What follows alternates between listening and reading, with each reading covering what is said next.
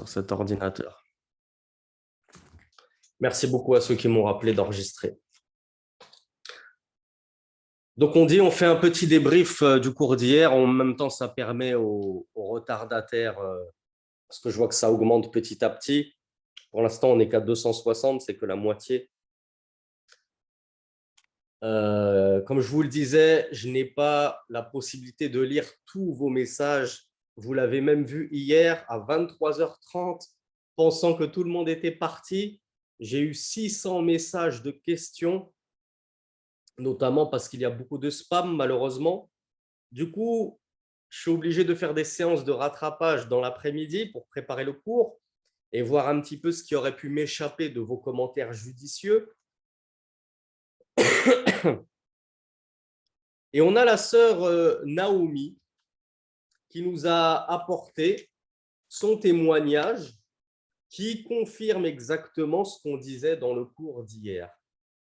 Elle nous disait, j'ai énorme. Alors, elle nous, ça, confirme ce qu'on disait dans le cours d'hier ou d'avant-hier, lorsque, oui, c'était plutôt avant-hier, lorsqu'on vous a donné le véritable tafsir selon la, vraie, la véritable compréhension comme il se doit dans la langue arabe du fa, de cette toute petite, toute petite particule fa, juste une lettre dans la langue arabe, si tu la comprends mal, ça peut te faire perdre toute la quintessence et la beauté du sens du Coran. Et donc, on parlait de ce fameux verset dans Surat Al-Hajj, je crois que c'était le numéro 58, Surat le pèlerinage, où Allah disait, et afin que sachent ceux qui ont reçu la science, alors il y a des mufassiroun, des exégètes, qui ont dit que ça s'adressait aux musulmans, euh, aux compagnons du prophète qui ont reçu la science, etc. Et il y en a d'autres qui ont dit que ça s'adressait aux gens du livre. Et moi, j'ai particulièrement aimé ce deuxième tafsir qui dit et qui stipule que là, Allah s'adresse aux gens du livre. Pourquoi? Parce que ça donne après, par la cause de la science du livre qu'ils ont eu, fayu minu bihi ils ont conséquemment fini par croire en le Coran. Pourquoi? Parce qu'ils ont su dans leur livre, ils avaient la science de leur livre, donc ils ont su qu'il y allait avoir un messager qui allait venir. À tel point que les Juifs étaient allés voir le prophète Mohammed pour lui demander de découvrir un peu son pagne, parce qu'ils savaient dans leur livre que le futur messager, le sceau de la prophétie, était désigné et étaient qualifiés dans leur livre comme possédant justement un sceau dans son dos, qu'il possède une excroissance dans son dos. Et cette excroissance qu'il avait dans son dos entre ces deux, mots, ces deux omoplates, c'était justement le sceau de la prophétie. Un des, un, des indices qui montrait aux gens du livre que ce Mohammed, c'est bien le dernier des messagers. Donc les juifs et les chrétiens avaient la science du livre, ils connaissaient Mohammed, ils connaissaient sa description, ils connaissaient même la description des croyants qui se prosternent, le, font à terre, le front à terre, etc. Et donc par ces descriptions qu'ils avaient dans leur livre, par cette science, fa, fa ou sababia, comme on a dit, ça les a amenés à croire en le Coran. Et par conséquent, ça les a amenés, ça a amené, ça a amené leur cœur à le craindre, Allah subhanahu wa ta'ala. Donc pourquoi je vous rappelle tout ça? Parce que la sœur Noémie nous disait, j'ai énormément de connaissances bibliques, alhamdulillah, et grâce à ça, Allah m'a guidé.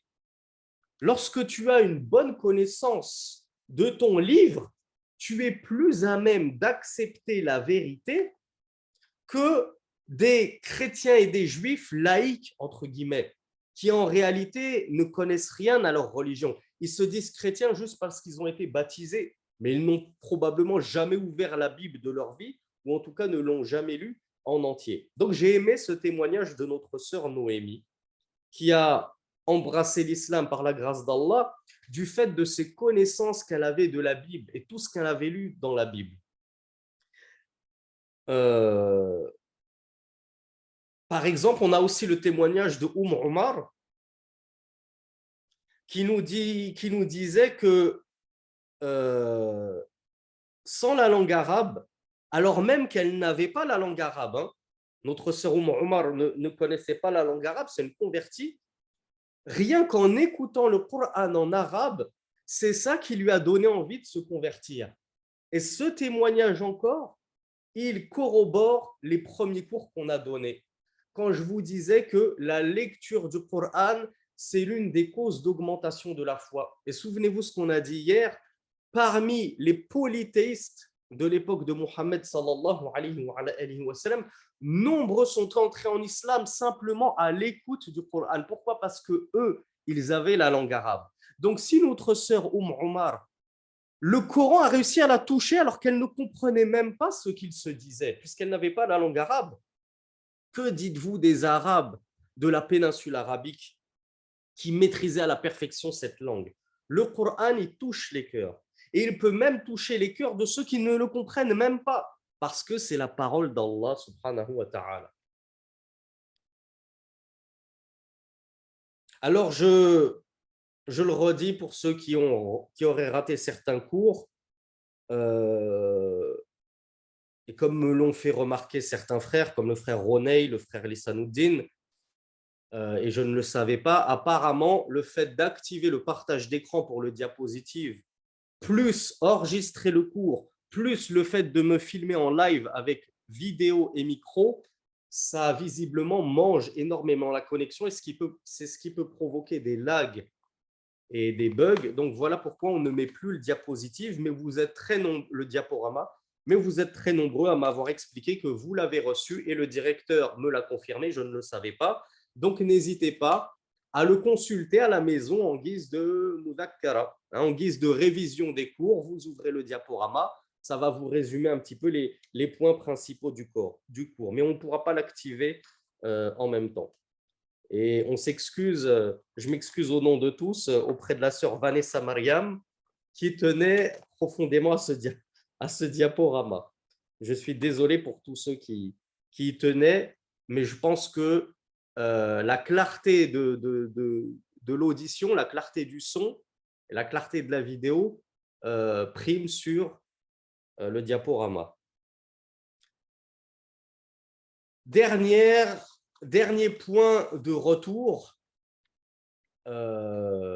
le diaporama il est disponible sur le groupe WhatsApp. Normalement, vous êtes tous inscrits sur un groupe WhatsApp dédié au séminaire.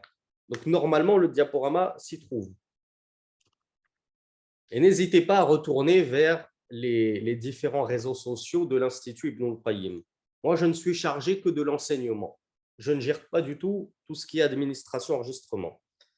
Si vous vous souvenez, hier, je vous avais dit, je ne sais plus si c'est un salaf ou salih qui avait dit, tant qu'Allah est dans ma vie, ça me suffit. Je vous avais dit, il me semble que c'est un hadith du prophète, sallallahu alayhi wa, sallam, mais comme j'ai un petit doute, je préfère ne pas m'avancer dessus j'ai bien fait de ne pas trop m'avancer dessus. Effectivement, alors pourquoi? Parce qu'effectivement, c'est bien un hadith du messager d'Allah. Ce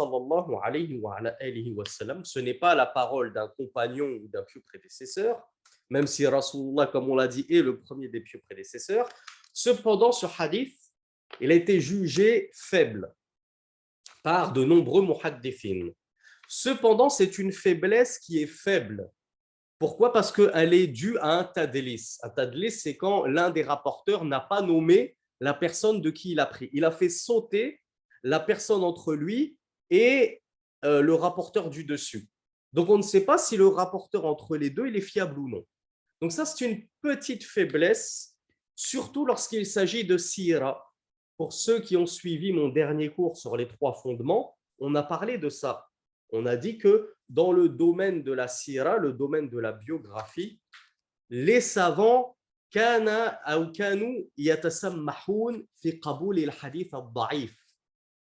ils étaient assez souples, ils faisaient preuve de souplesse dans l'acceptation des hadiths faits. Pourquoi? Parce que ce n'est pas de la aqidah, ce n'est pas de la croyance, ce n'est pas du fiqh sur lequel on va bâtir notre religion. C'est de la biographie du prophète, certains événements dans sa vie, bon, c'est pas trop trop grave si le hadith il n'est pas vraiment authentique authentique, on va l'accepter quand même. Donc les savants avaient coutume de d'accepter les hadiths avec une légère faiblesse dans ce domaine de la biographie. Et c'est pour ça qu'il m'était resté en tête. Et d'autre part, malgré sa faiblesse, on a de grands savants qui n'ont eu aucune gêne à citer ce hadith, à le propager, à se baser dessus pour en extraire des fawaïd. Et parmi ces savants, figurez-vous qu'il y a les deux sheikhs al-Islam, Ibn Taymiyyah et son élève Ibn Qayyim al-Jawziyah. Ces deux ont rapporté ce hadith. Alors, lequel est ce hadith? Ce hadith, il est long, donc on ne va pas le lire en arabe. Je vous le lis et le résume directement en français parce que c'est une histoire. Donc, c'est une longue histoire. On ne va pas dédier notre cours juste pour une histoire. Lorsque Abu Talib mourut, Abu Talib, c'était l'oncle paternel du messager d'Allah, sallallahu alayhi wa, qui, comme vous le savez probablement, a recueilli le messager d'Allah, sallallahu lorsque son peuple a commencé à lui chercher des noises, lorsqu'il a commencé à, à propager l'islam.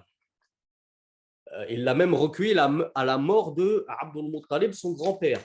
Donc, ça a été comme un second père pour Rasulullah sallallahu. Et jusqu'à son lit de mort, Abu Talib a défendu le messager d'Allah sallallahu alayhi wa sallam, quand bien même il n'a pas voulu ajouter foi en le message prophétique et le message du Tawhid. Donc, lorsque Abu Talib est mort, Rasulullah sallallahu est parti dans une région qui s'appelle Al-Aqba. Certains savants disent que c'est une région à Taif. Vous connaissez peut-être la ville de Taif en Arabie Saoudite. Taif, elle est à peu près à 65 km de la Mecque.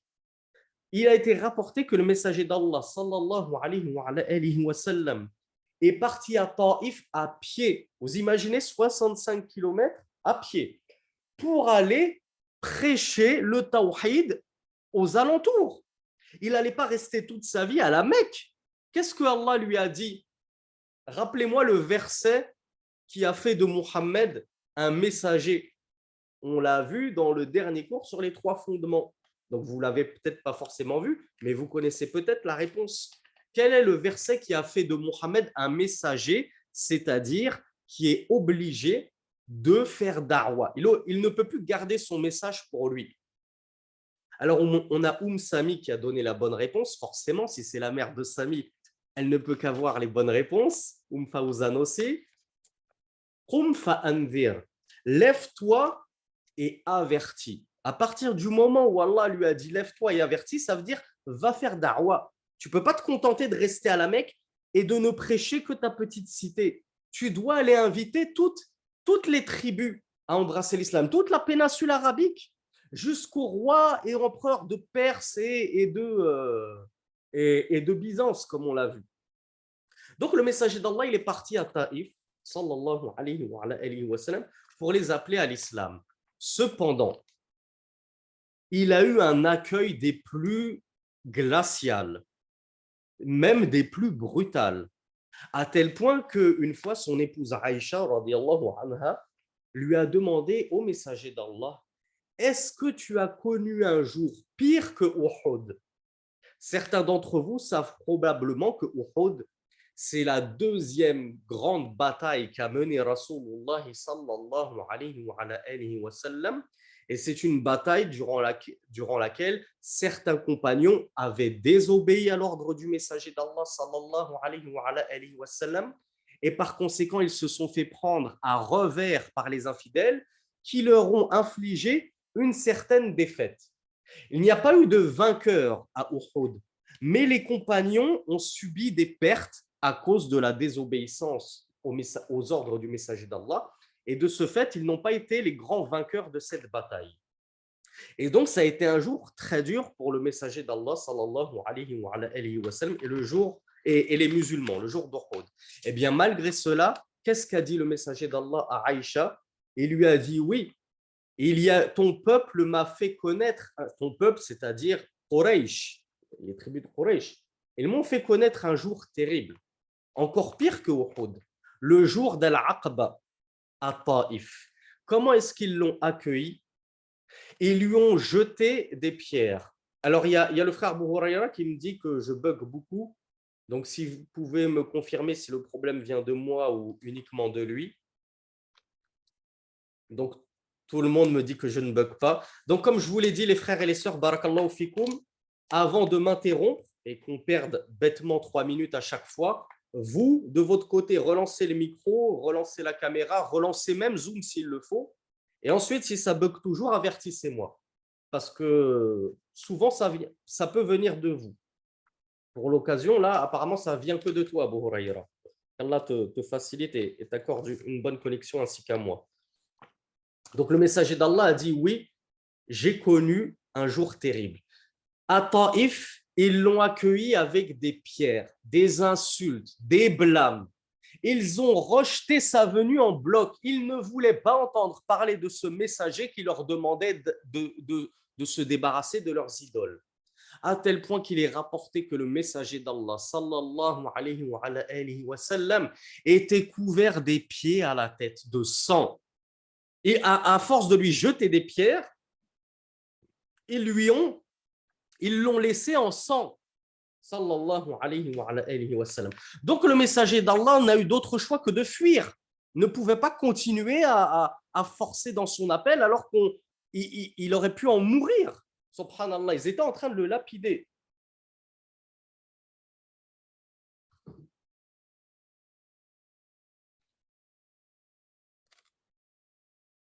Je m'arrête parce qu'il y a certaines personnes qui me disent que ça bug parfois.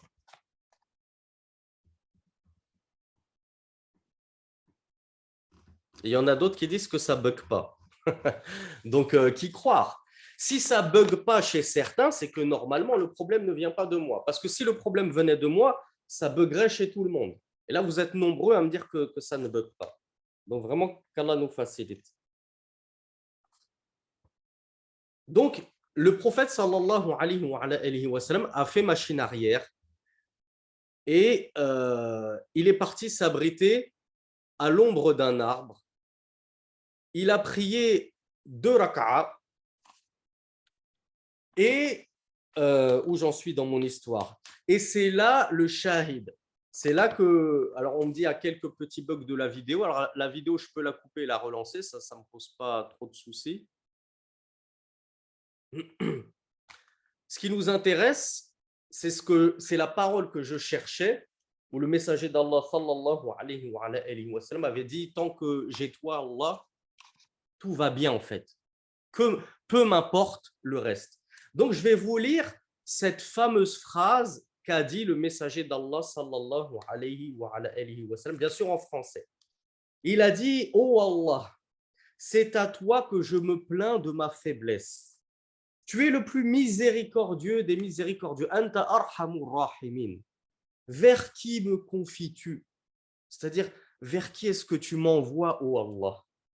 Vers un ennemi qui m'accueille avec dureté. Rasulullah était triste.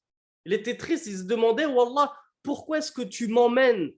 Tu me demandes d'aller prêcher des gens qui m'accueillent ainsi. Donc, il se plaignait un petit peu de, sa situation très difficile dans la da'wah. Mais qu'a-t-il dit juste après Il a dit, si tu n'es pas fâché contre moi, alors ce n'est rien. Ce n'est rien dans le sens, fala ubali. In lam takun alayya, fala ubali. En arabe, elle est, incroyable cette phrase. Et on rappelle que le hadith, il est daif malgré tout.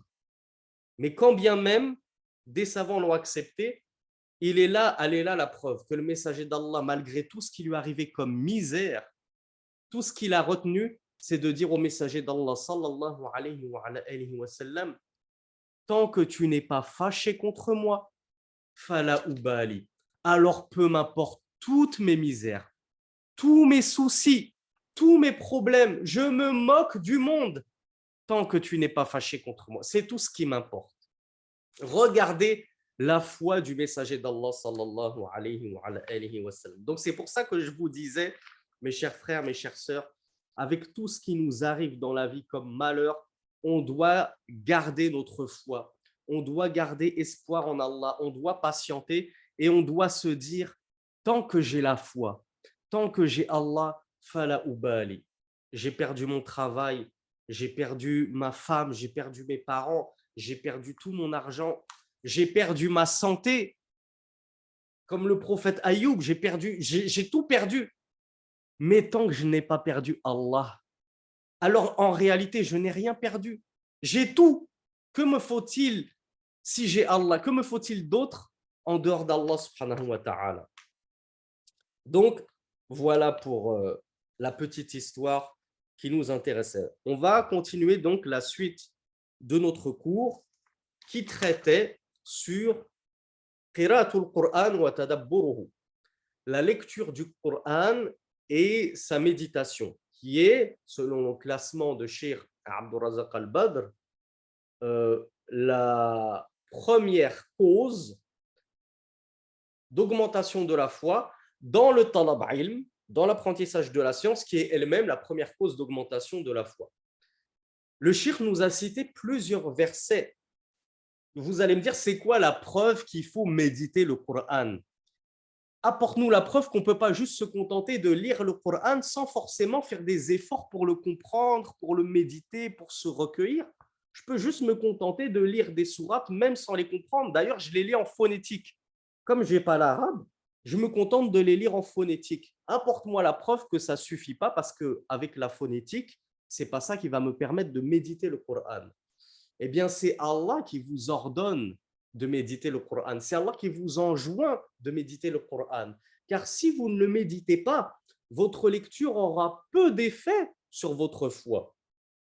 Allah nous dit Azza wa أفلا يتدبرون القرآن ولو كان من عند غير الله لوجدوا فيه اختلافا كثيرا Et ce verset, on le trouve dans la sourate Les Femmes, qui est la sourate numéro 4, verset numéro 82. Allah nous dit Ne médite-t-il pas le Coran Et s'il était descendu de la part d'un autre qu'Allah, ils y auraient trouvé maintes divergences. Et c'est pour ça que euh, notre sœur Noémie, la grande euh, érudite de la Bible, nous confirmera que dans la Bible, il y a moult divergences, moult contradictions. Tantôt dans tel, euh, j'allais dire sourate, comment ça s'appelle déjà dans la Bible Chapitre? Dans tel chapitre, je ne sais plus l'équivalent de sourate pour la Bible, dans tel chapitre, tantôt, il te dit ils étaient 50 000 avec, euh, avec le prophète David à partir en guerre. Dans un autre verset, ils te disent ils étaient 70 000. Et après, les chrétiens te disent la Bible, c'est la parole de Dieu. Comment est-ce que Dieu peut-il se contredire dans son livre? Donc Allah ici, dans ce verset, nous dit, mais ne médite-t-il pas ces gens-là? Si ce livre, il provenait d'autres qu'Allah, comme la Bible actuelle, comme la Torah actuelle, ils y trouveraient plein de contradictions, plein de divergences. Dans la, Bible est remplie de contradictions, elle est aussi remplie d'anachronismes. Anachronisme, c'est le fait de rapporter un événement qui est faux euh, dans, le, dans, dans, sa dans sa périodicité historique. Il y a plein de choses comme ça dans la Bible. Dans le Coran, ramenez-nous une seule contradiction, un seul verset qui s'oppose à un autre verset. Et il n'y a nulle contradiction. Pourquoi? Parce que le Coran est la parole d'Allah inchangée. Personne n'a pu la changer jusqu'à maintenant. Alors ne médite-t-il pas? Donc Allah pose la question, que ne médite-t-il pas? Comment ça se fait que nous, ne le médite pas? Allah subhanahu wa ta'ala nous dit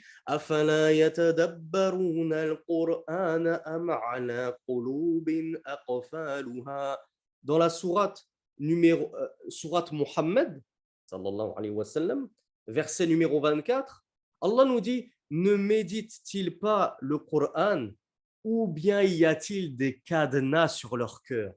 C'est-à-dire que Akhi si tu refuses de méditer le Coran, de le lire avec recueillement, Allah est en train de comparer ton cœur à un cœur cadenassé, fermé au rappel d'Allah.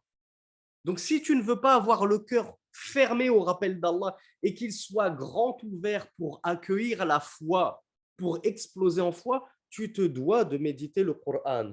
Dans un autre verset, Allah subhanahu wa ta'ala nous dit Kitabun anzalnahu ilayka mubarakun ayatihi wa ulul albab. Et je crois qu'on l'a lu ce verset. un livre que nous avons fait descendre vers toi, béni, afin qu'il médite ces versets et que se souviennent les doués d'esprit. Donc Allah subhanahu wa ta'ala, le lem, ici, il veut dire afin que. Comment on l'appelle ce lem dans la langue arabe? Allez où Vanessa? Est là ce soir, Vanessa? Comment il s'appelle ce lem Il faut arrêter avec le sababia. Et il est, on l'emploie pas toutes les sauces. Le, ah, bah, ah là là, Vanessa, hein. Vanessa, il faut qu'elle vous donne des cours d'arabe. Hein. C'est-à-dire, on l'appelle aussi la c'est-à-dire afin que. Ce lam, il signifie afin que. Donc Allah subhanahu wa ta'ala nous dit, c'est un livre que nous avons fait, un livre que nous avons fait descendre vers toi, béni, afin que, ou autre traduction, pour que. Ce lam, il a le sens de afin que, pour que pour que vous le méditiez, pour qu'il le médite plutôt, afin qu'il le médite. Donc pourquoi Allah a-t-il fait descendre le Coran Pour qu'on le lise uniquement, qu'on le lise avec une belle lecture, avec un beau tajwid, pour montrer qu'on a appris le tajwid en Égypte et blablabli, que j'ai une ijaza dans ceci dans cela? Ou Allah il a fait descendre le Coran pour qu'on le médite, quand bien même on aurait du mal à le lire. Quand bien même moi je suis un frère d'Afrique et que le sin je le prononce chat. Ou plutôt, c'est le contraire. Le shin, je le prononce sin. Quand j'étais en Égypte, j'avais des frères d'Afrique, ils n'arrivaient pas à dire shams, ils disaient sams, sams. Est-ce que ce frère-là qui médite le Coran tout en ayant du mal à le lire est-il meilleur? Ou ces pseudo-grands lecteurs du Coran bien rasés de près, avec des pantalons et avec des camis qui traînent bien en dessous de la cheville avec leur subha, il, lit le Coran et en même temps il fait du tasbih. Et là, ce n'est pas des blagues, hein, ce n'est pas pour vous faire rigoler que je vous raconte ça. Je l'ai vu de mes propres yeux à la télé. Il lit le Coran et en même temps il fait du tasbih. Allahu Akbar. Je ne sais pas comment il arrive à faire ça. Du tasbih en même temps du Coran. Qui est le meilleur de ces deux personnes? La meilleure réponse, c'est de dire Allahu A'lam. Hein, on est d'accord, seul Allah connaît le secret des cœurs. Mais on aurait tendance à penser que c'est ce frère humble, modeste, qui fait des efforts pour essayer de lire le Coran comme il peut, alors que Meskin, il est africain, c'est pas un arabe, il n'a pas forcément la langue arabe de base. Il fait des efforts autant qu'il peut et au moins il médite le Coran. Il pleure tout seul dans sa chambre quand il lit le Coran. Et les autres, certains, et pourquoi je vous dis ça de ces grands chouyours? Parce que c'est Shir Abdurrazak qui nous en parle. On va le voir. D'autres versets à citer. Allah subhanahu wa ta'ala, il nous dit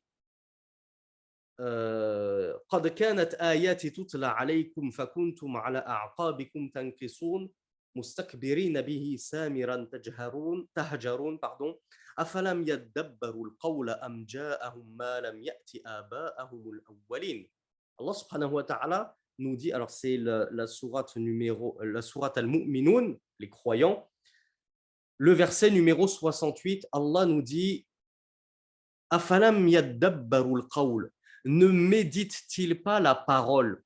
C'est quoi la parole ici? La parole, c'est la parole d'Allah subhanahu. Ne médite-t-il pas le Coran?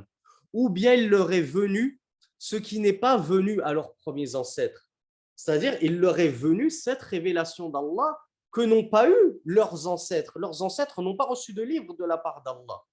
Donc Allah leur demande est-ce qu'ils ne méditent pas le Coran C'est quoi leur problème à ne pas vouloir méditer le Coran Le shir Abdurazak al-Badr nous dit أخبر سبحانه وتعالى عن القرآن أنه يزيد المؤمنين إيمانا إذا قرأوه وتدبروا آياته Allah nous a donc informés et certes les informations d'Allah sont les plus véridiques et infaillibles et c'est la vérité pure donc Allah nous a informé dans le Coran que le Coran augmentait les croyants en foi lorsqu'ils le lisaient et qu'ils le méditaient, nous dit Shir Abdurazak al-Bad.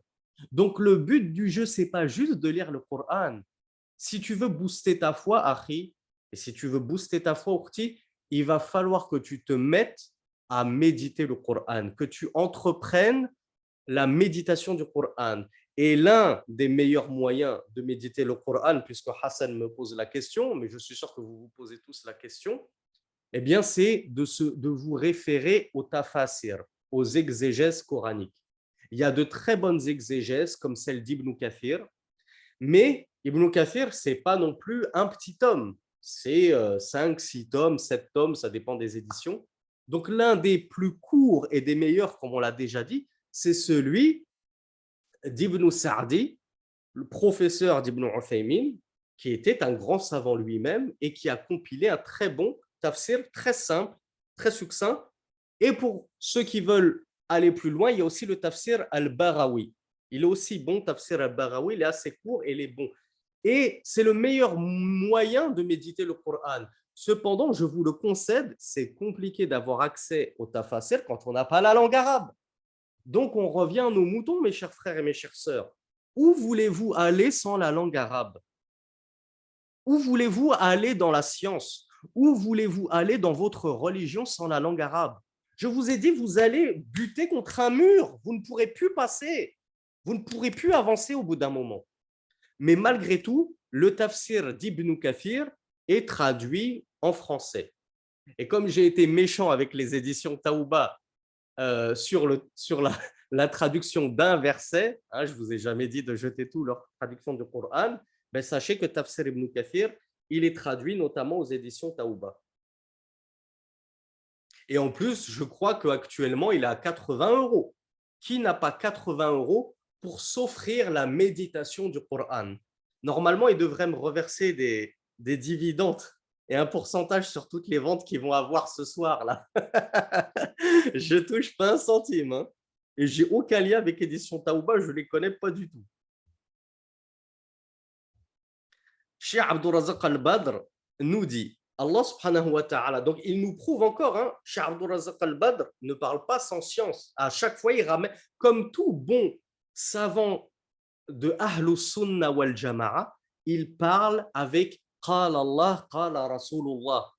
Il va pas te parler avec mon cœur m'a dit. Je pense que j'ai entendu mon shir que, dire que. C'est quoi la preuve que le Coran, si tu le lis et que tu le médites, il, va, il, augmente les croyants en foi Il nous dit, bah, c'est tout simplement la parole d'Allah subhanahu wa ta'ala qui nous dit إنما المؤمنون الذين إذا ذكر الله وجلت قلوبهم وإذا تليت عليهم آياته زادتهم إيمانا وعلى ربهم يتوكلون. Donc pour ceux qui prennent les, les références, Surat Al-Anfal, le butin, verset numéro 2. Allah subhanahu wa ta'ala nous dit Les croyants ne sont que innama, on l'a dit, c'est une particule dans la langue arabe qui peut se traduire par uniquement, ne n'être que, particule de restriction. Les croyants ne sont que. ça veut dire ceux qui ne vont pas être concernés par ce verset ne sont pas de véritables croyants. Les véritables croyants ne sont que ceux qui, lorsque Allah est évoqué, leur cœur craignent. Wajilat, ça veut dire craindre, être pétri d'effroi. Lorsqu'Allah est évoqué, je crains, j'ai peur. On parle d'Allah, on parle de mon Seigneur, on ne parle pas de n'importe qui. Qu'est-ce qu'Allah a dit? Quel est ce nouveau verset qui est descendu de la part de mon Seigneur? Qu'est-ce qu'il va me commander? Donc ça, c'était les vrais croyants. lorsqu'Allah était évoqué, ils commençaient à craindre la vraie taqwa, la crainte d'Allah subhanahu Leur cœur craignait. Et lorsque les versets, ces versets, c'est-à-dire les versets d'Allah, leur sont récités, cela les augmentait en foi. Et en leur Seigneur, ils plaçaient leur confiance. Ça, c'est un mot très important à connaître, les frères, les sœurs. Vous avez tous votre petit crayon, on a l'habitude, on ne le quitte plus. Tawakkul, tawakkala yatawakkalu ala, ça veut dire placer sa confiance en, sans remettre en. Je m'en remets totalement en Allah. Je place tous mes espoirs et toute ma confiance en Allah. C'est ça le tawakkul. Donc Allah nous dit les véritables croyants, c'est ceux qui, lorsqu'Allah est évoqué, ils craignent, ils ont peur. Lorsque les versets d'Allah sont lus sur eux, euh, ça, les, ça les booste en foi. Et enfin, ils placent toute leur confiance en Allah subhanahu wa ta'ala. وأخبر عن صالح أهل الكتاب أن القرآن إذا تلي عليهم يخرون للأذقان سجدا ويبكون ويزيدهم خشوعا وإيمانا وتسليما سبحان الله Regardez encore une fois notre sœur, euh, euh, je crois que c'était Noémie, c'est la grande star du cours d'aujourd'hui. Chacun a le droit à son cours dédié. Cheikh al-Badr, il nous dit jusqu'aux gens du livre, il y en a qui, lorsque le Coran leur est récité, ils craignent. Subhanallah, ce ne sont pourtant pas des musulmans, mais lorsque le Coran leur est récité, ça, leur donne des frissons, ça leur donne la chair de poule. Comme nous l'avait dit Noémie, c'est parce que j'avais la connaissance du livre que j'ai embrassé l'islam. Elle a su percevoir la vérité dans le Coran. Et quelle est la preuve de tout ça? Est-ce qu'on se contente du témoignage de Noémie avec tout le respect qu'on a pour elle? Non, c'est pas ça notre dalil. Quand bien même on la croit, Noémie, mais c'est pas un dalil shara'i. Et chez Abdurrazak al-Badr, il nous le dit, mais on accepte les preuves des gens que lorsqu'elles sont basées sur Qala Allah, Qala Rasulullah. C'est ça notre voix. C'est ça la voix des pieux prédécesseurs. Hatu burhanakum in kuntum sadiqin. Apportez vos preuves si vous êtes véridique. Cheikh Abdul Razak al-Badr, il a apporté la preuve. Allah subhanahu wa ta'ala nous dit Qul, dis, aminu bihi, aw la tu'minu. إن الذين أوتوا العلم من قبله إذا يتلى عليهم يخرون للأذقان سجدا ويقولون سبحان ربنا إن كان وعد ربنا لمفعولا ويخرون للأذقان يبكون ويزيدهم خشوعا الله أكبر honte à nous. Honte à nous. Et je dis bien nous je, je me place au milieu de vous tous et en tête de liste. Honte à moi en tout premier lieu qu'est-ce qu'il nous dit Allah subhanahu wa ta'ala? Donc pour la référence Surat al-Isra, le voyage nocturne, versets 107, 108 et 109. Allah parle des gens du livre. Il dit à Mohammed, dit, croyez en lui, c'est-à-dire croyez en ce Coran ou ne croyez pas. Faites ce que vous voulez, aux polythéistes de la Mecque. Vous voulez pas croire, ne croyez pas. Certes, ceux qui ont reçu la science c'est-à-dire, quant aux gens du livre, vous les polythéistes, vous, ne faites pas partie des gens du livre. Croyez-y ou, n'y croyez pas. Sachez que certes, ceux qui ont reçu la science, les juifs et les chrétiens, min avant la descente de ce Coran, ils avaient reçu un livre, la Torah, l'évangile. Ces gens-là, alayhim, lorsque les versets d'Allah, lorsque ce Coran leur est récité, qui peut me dire ce qu'ils font? Qu'est-ce que faisaient les véridiques et les sincères parmi les gens du livre lorsque le Coran leur était révélé? Bravo Walimata, bravo um Harif, bravo Bilal. Vous avez tous la bonne réponse il se prosternait sur les mentons, nous dit Allah subhanahu wa ta'ala, face contre terre, il tombait prosterné. Et il disait Subhana Rabbina, donc pureté de perfection à notre Seigneur. Certes, la promesse de notre Seigneur est vérité. Et il tombe sur leur menton, Wayabkoun, tout en pleurant. Honte à nous, mes frères qui d'entre vous a déjà versé une larme en lisant le Coran? J'espère qu'on a tous versé une larme dans le Coran. Et c'est pas la peine de me dire moi par message, ça c'est entre toi et Allah. On est le but là, c'est pas de faire de l'ostentation, qui, qui d'entre vous pleure et si tu n'as pas pleuré, le but c'est de se dire comment ça se fait que nous on pleure pas lorsqu'on lit le Coran, alors que les gens du livre, Allah nous dit qu'ils pleurent. Mais honte à nous. Et en plus, Allah nous dit Le fait d'écouter les versets coraniques, ça les augmente en al-khushu', c'est le recueillement, c'est l'humilité. Donc quand ils entendent la parole d'Allah, ils se prosternent, ils pleurent et ils sont pétris d'humilité. Et nous, on entend la parole d'Allah et ça ne nous fait rien. Nous n'avons pas le cœur qui vibre, on n'a pas la peau qui frissonne, et vous savez très certainement pourquoi?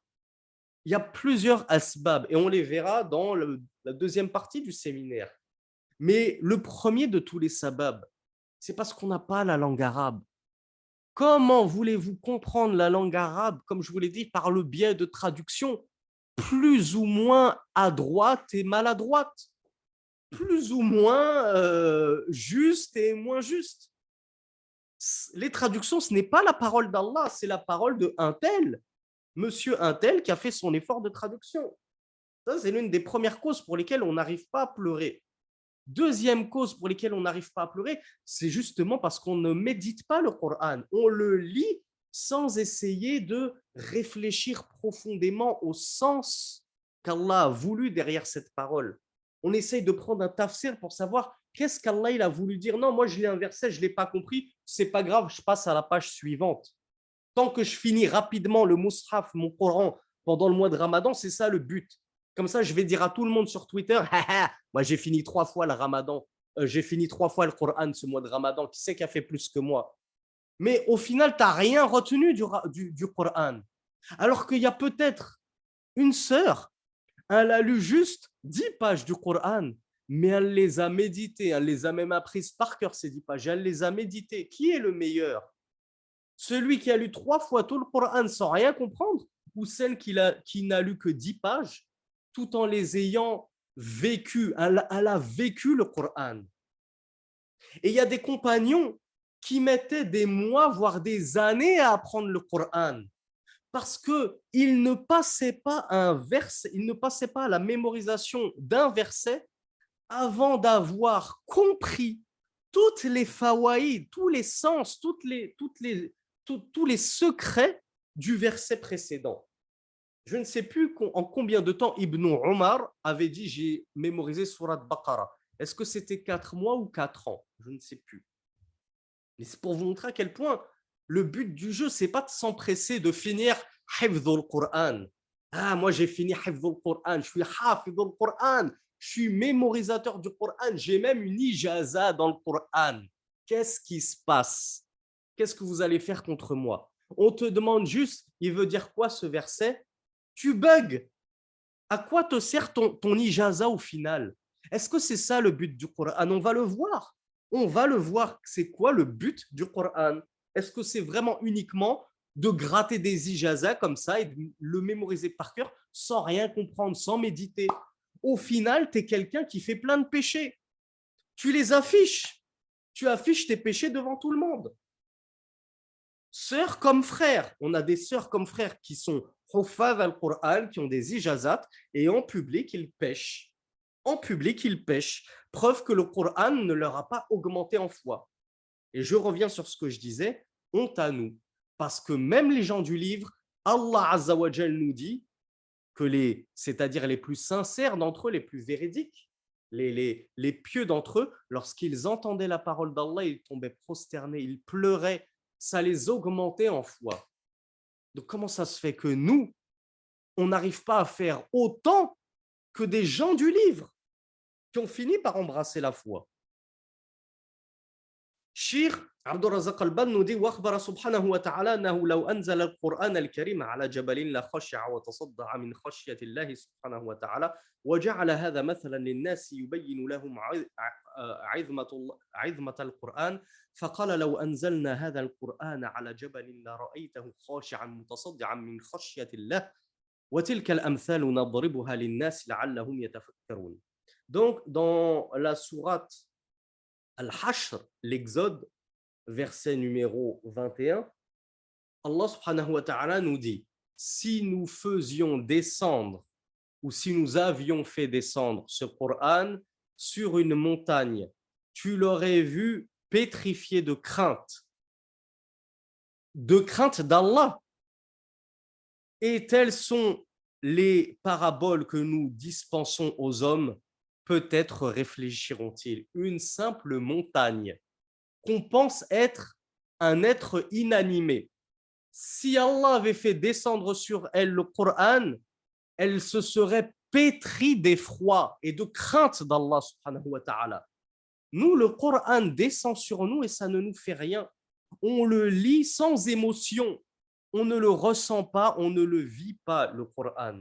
Et ça, c'est très problématique Et notre foi ne pourra pas exploser tant qu'on ne fera pas, tant qu'on ne savourera pas le Coran à sa juste valeur. Le shirk nous dit aussi que Allah Azza wa a dit Allah nazzala ahsan al-hadith kitaban mutashabihan mathani taqsha'ir minhu julud alladhina yakhshawna rabbahum Pardonnez-moi. ثم تلين جلودهم وقلوبهم إلى ذكر الله ذلك هدى الله يهدي به من يشاء وما يضلل الله فما له من هاد Allah subhanahu wa ta'ala dans la sourate Az-Zumar euh, les groupes verset numéro 23 il nous dit Allah a fait descendre le, le meilleur des hadiths qui sait ce que ça veut dire hadith en langue arabe Après tout, on parle toujours de Coran et de hadith. On a vu ce que ça voulait dire Coran. Ça veut dire quoi hadith Voilà, il y, en a plein. Le frère Adam Abou Maryam qui, qui, nous dit que ça veut dire récit. Lisanouddin qui nous dit que ça veut dire histoire. Bassem qui nous dit que ça veut dire parole.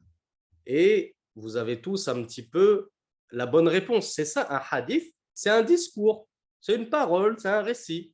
C'est pour ça qu'on dit hadith rasulillah, les paroles, les récits, ce que nous a rapporté, ce que nous a dit Rasulullah sallallahu wa.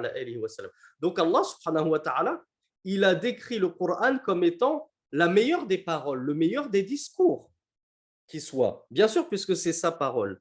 Il nous dit c'est un livre euh, mutashabihan mathani, c'est-à-dire dont les versets se ressemblent et se répètent. Hein. Pour ceux qui ont réussi à lire tout le Coran en, entier, vous avez peut-être remarqué qu'il y a beaucoup de passages dans le Coran qui se répètent.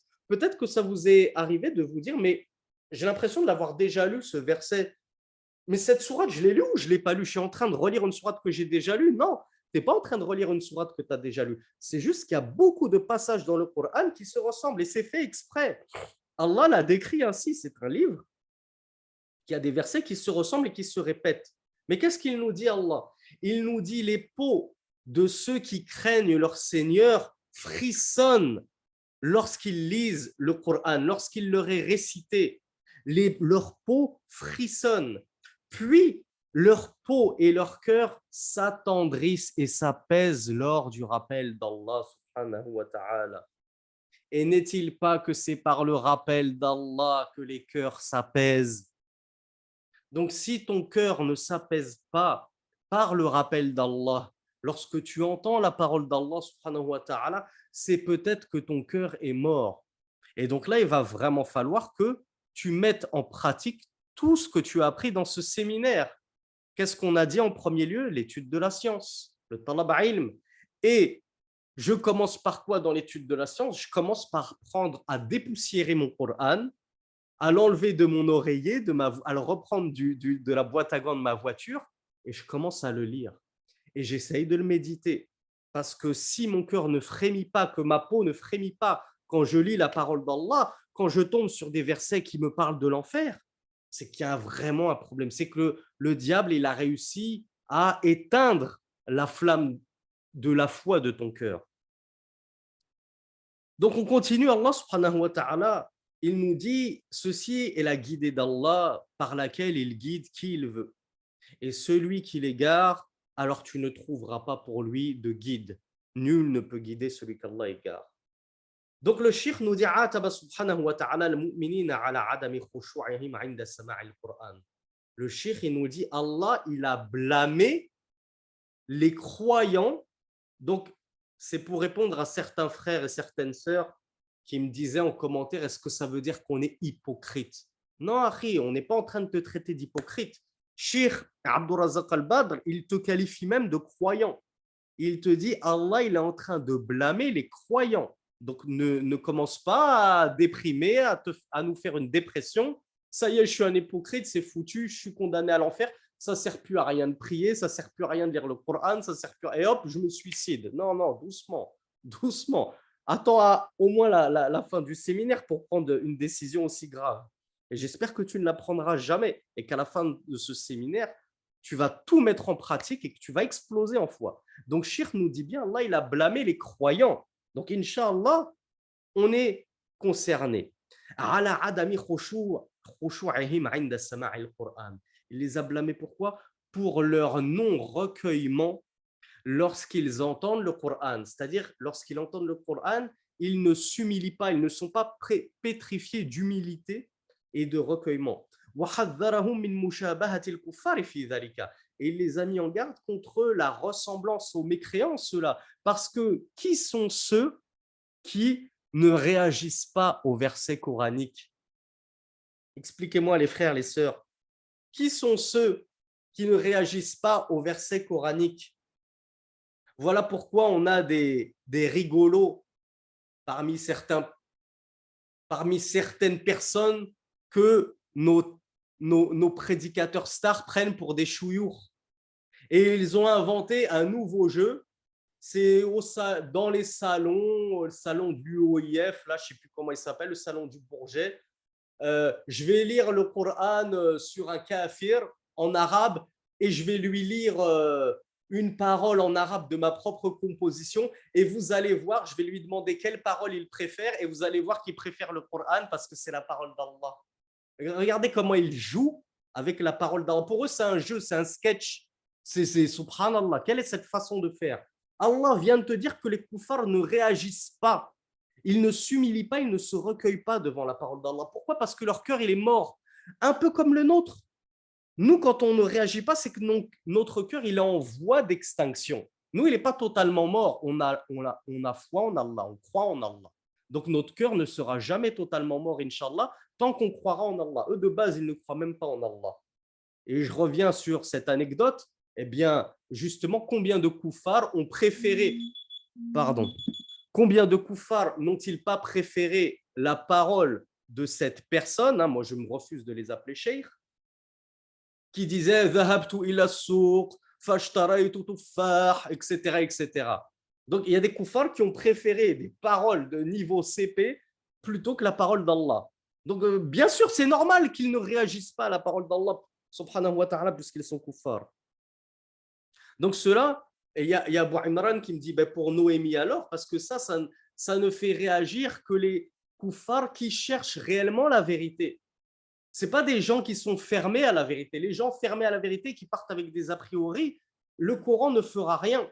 Mais ceux qui de base font des efforts, qui se remettent en question, qui se disent, moi, je cherche mon Seigneur, comme Mohammed, sallallahu alayhi wa, qui vivait au milieu des polythéistes et qui cherchait la vérité. Il, il ne connaissait pas encore Allah, il ne connaissait pas encore l'islam, mais il n'était pas bloqué sur des a priori, il cherchait. Donc, quiconque cherche la vérité, Allah le guidera à la vérité. Et le Coran lui fera de l'effet, inshallah subhanahu wa ta'ala. Donc, quelle est la preuve du shirk qu'Allah subhanahu wa ta'ala, il nous a blâmés pour ne pas nous recueillir et faire preuve d'humilité lorsque nous lisons le Coran ou que le Coran nous est récité, à défaut de, de savoir le lire parce que je n'ai pas la langue arabe. Hein, je vous le dis parce qu'on m'a beaucoup posé la question. Est-ce que lire le Coran en français, c'est lire le Coran? Non. Lire le Coran, je l'appelle Coran exprès, lire le Coran, ce n'est pas lire le Coran. Lire le Coran, c'est lire une traduction, comme je vous l'ai dit, plus ou moins précise de la parole d'Allah subhanahu wa ta'ala. Mais ce n'est pas lire la parole d'Allah subhanahu wa ta'ala. Donc Allah nous dit Alam ya'ni amanu an qulubuhum li dhikrillah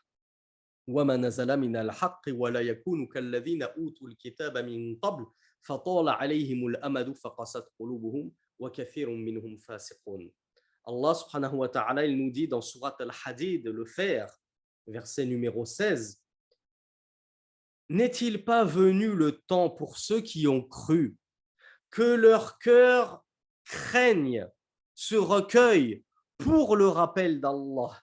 Et ce qui leur est descendu de la vérité, c'est-à-dire le Coran et qu'ils ne soient pas comme ceux qui ont reçu le livre avant eux. Et le temps leur a paru long, et alors leurs cœurs se sont endurcis, et nombre d'entre eux sont pervers. Ainsi décrit Allah subhanahu wa ta'ala, ainsi décrit-il les gens du livre. Le temps leur est paru long, avant qu'Allah ne leur envoie un nouvel envoyé, un nouveau prophète. Et alors, entre-temps, leur cœur s'est durci.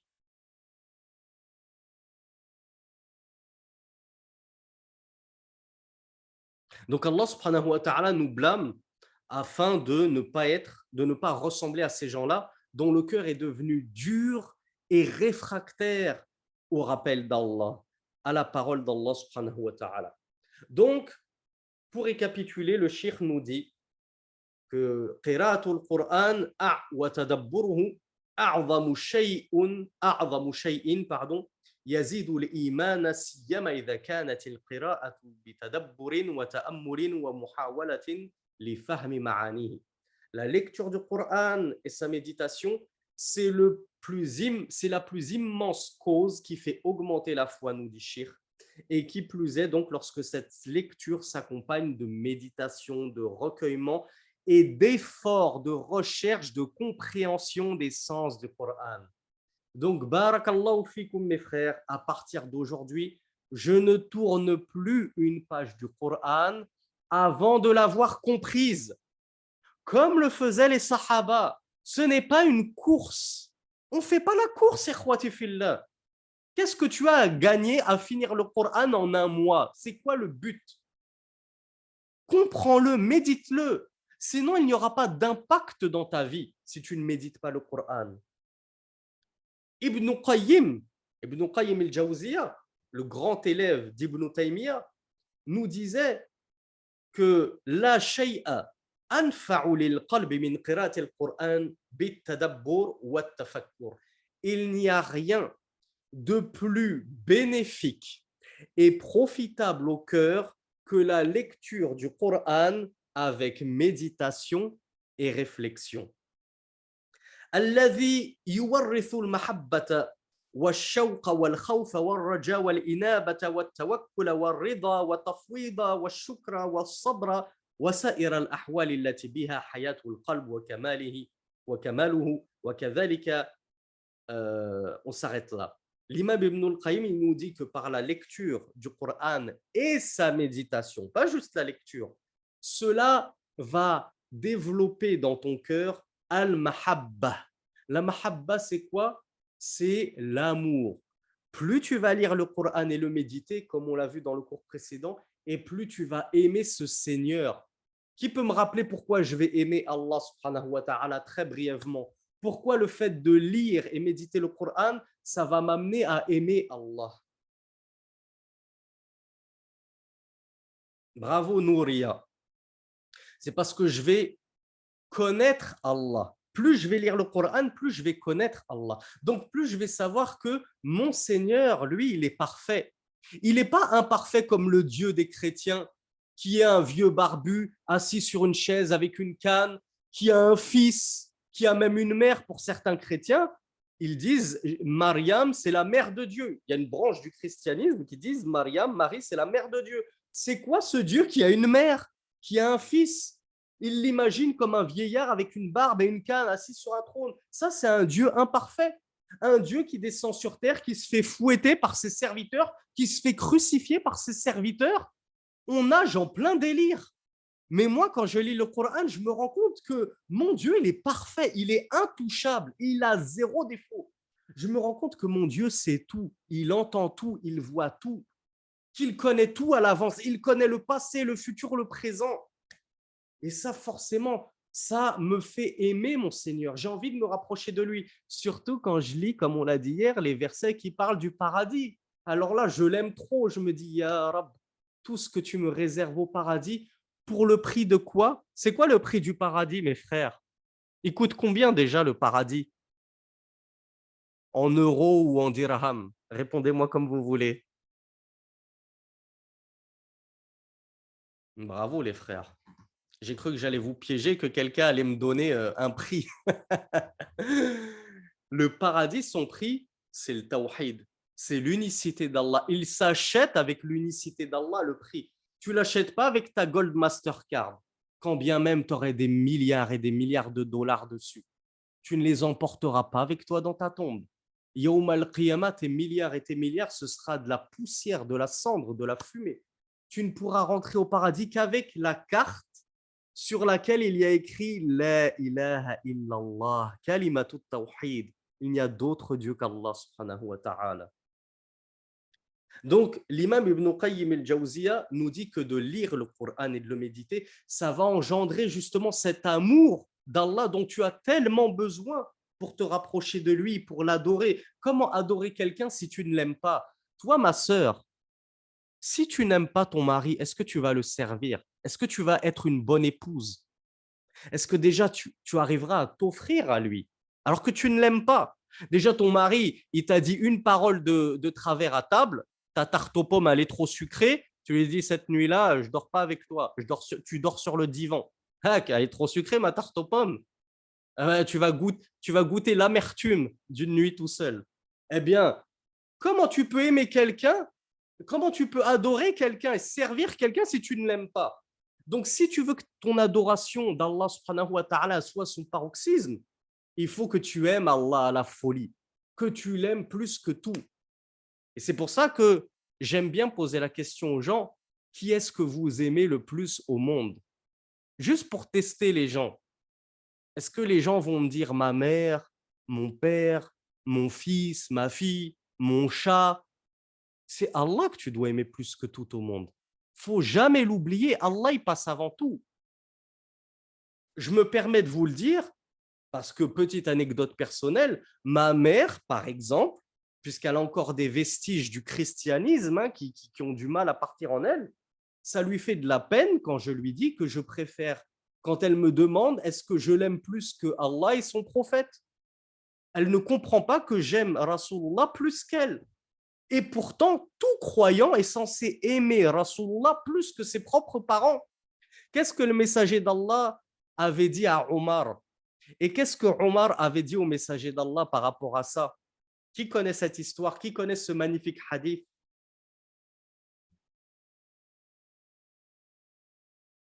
Voilà Marwan, personne n'aura réellement la foi.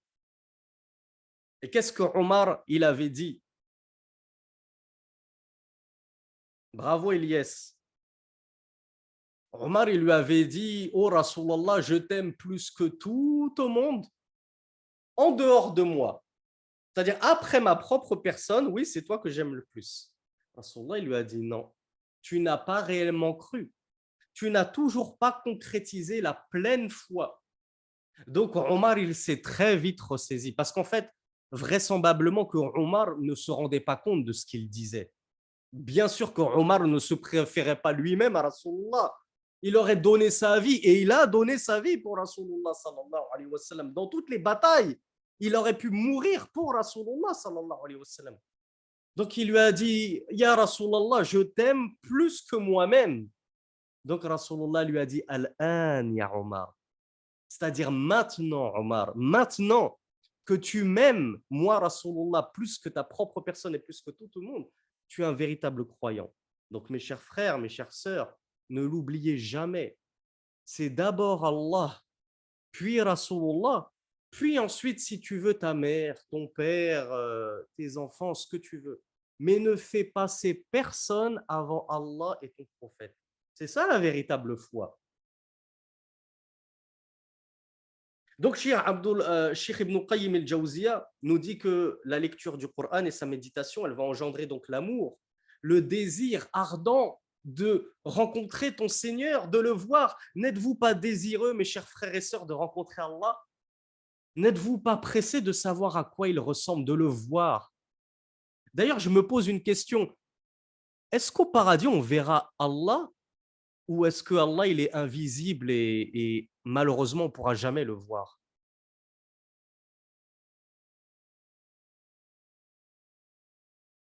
Bon, alhamdoulilah. Ah, j'ai eu un nom, on ne pourra pas le voir d'Oum Salih.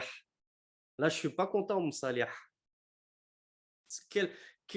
On aurait tout perdu si on ne pouvait pas voir Allah.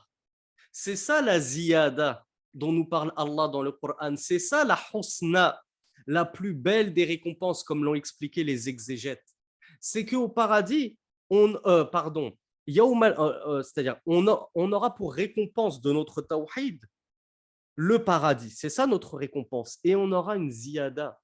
Qu'est-ce qui peut être mieux que le paradis après tout? On peut se poser la question. C'est quoi cette husna La plus belle des récompenses, c'est déjà le paradis, non? La plus belle des récompenses.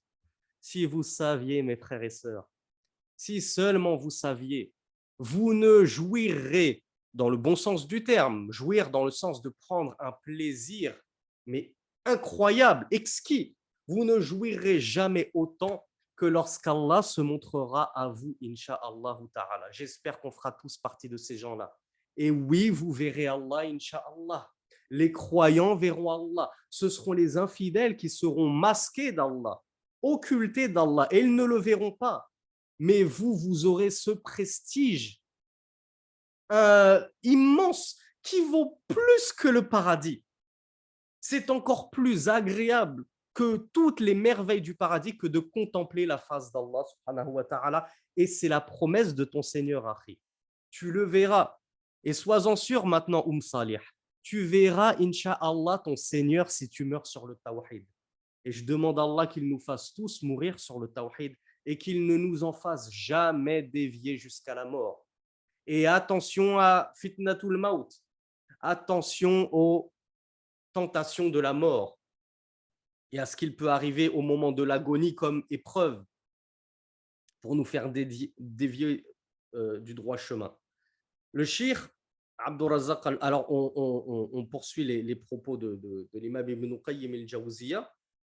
Il nous dit, alors ceux qui me demandent l'épreuve, les frères, on ne va pas à chaque fois qu'on parle d'un micro-sujet euh, en faire un cours à part de 10 minutes.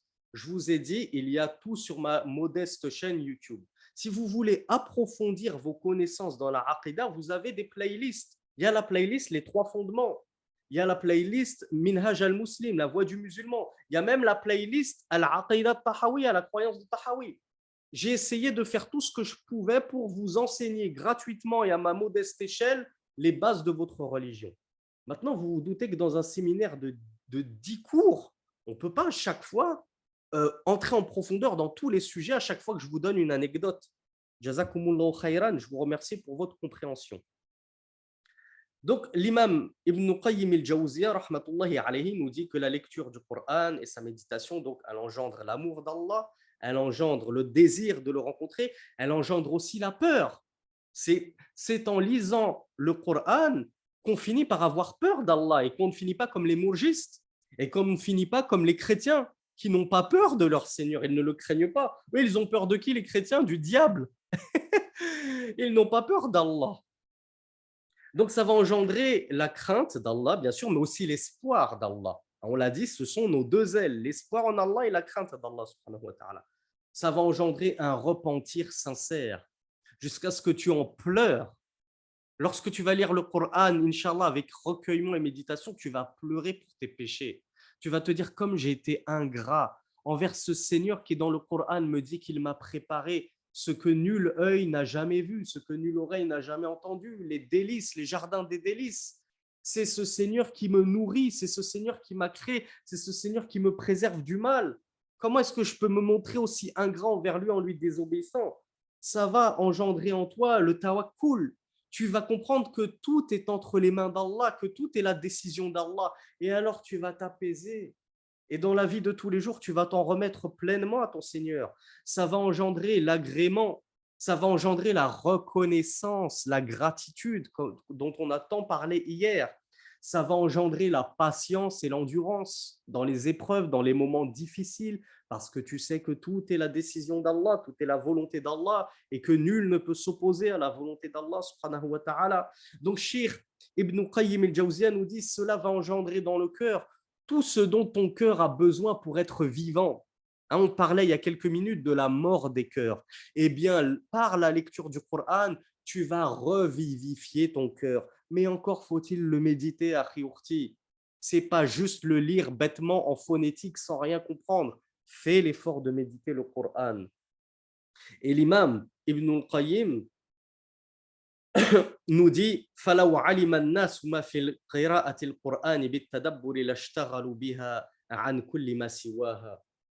honte à nous bis. Deuxième honte à nous de la soirée. L'imam Ibn Qayyim al-Jawziyah nous dit si les gens savaient ce qu'il y a dans la lecture du Coran avec méditation, il se serait préoccupé par cela aux dépens de tout autre que lui. Et qui peut me dire combien d'heures il passe sur le Coran par jour? Et combien d'heures il passe sur son smartphone par jour? Qui peut me dire, c'est une question oratoire, je ne vous demande pas de me révéler vos péchés, gardez-les pour vous et pleurez sur vos péchés. Barakallahu fikum. Qui d'entre vous passe plus de temps sur les feuillets du Coran que sur Netflix? Qui d'entre vous passe plus de temps sur son Coran que sur les terrains de foot? Je crois que la question, elle est vite répondue. Sans essayer de faire de traits d'humour. On est, là pour pleurer, pour avoir honte de nous. Donc, comme il nous remet en place l'imam Ibn Qayyim al-Jawziyah, et, vraiment, je parle de moi-même en premier, comme j'ai honte. J'ai honte de vous dispenser un séminaire alors que je suis le premier concerné. Comment ça se fait que je passe plus de temps sur autre que le Coran, au détriment du Coran Ça, ça prouve qu'on n'a pas compris la réelle valeur du Coran. On ne l'a toujours pas assimilé on n'a pas compris ce que le Coran pouvait engendrer en nous, à quel point il pouvait nous booster notre foi, nous donner tout le bonheur dans ce monde. Mais non, moi, mon bonheur, c'est de, c'est de scroller mon téléphone sur TikTok pendant des heures et des heures et des heures. Mais tourner les pages du Coran, c'est comme si la page pesait une tonne. J'ai un mal fou à essayer de lire une seconde page. Qui aujourd'hui a lu Surat al-Kahf vendredi? Pourtant, ce n'est que 12 pages. Donc l'imam Ibn al-Qayyim nous dit, et c'est là où qu'on a esquissé tout à l'heure ce point, il nous dit la ayatin tafahumin khayrun min qira'ati khatmatin bighayri tadabburin wa tafahumin. L'imam Ibn Qayyim alayhi, nous dit la lecture d'un seul verset. Moi, j'ai été gentil. Hein, je ne sais plus ce que je vous avais dit. La lecture de tout un hizb avec méditation, c'est mieux que de lire tout le Coran sans méditation. Ibn Qayyim al-Jawziyah, il est allé encore plus loin. Il a dit la lecture d'un seul verset du Coran avec réflexion, avec méditation, avec compréhension est meilleur que de faire toute une khatma. C'est quoi une khatma? Ça veut dire lire le Coran de A à Z, ou de Alif à Aya, ou de Surat al-Fatiha à Surat al-Nas. C'est meilleur que de lire le Coran tout entier sans recueillement, sans méditation, sans compréhension. Donc vous voyez l'importance de la compréhension, de la méditation du Coran.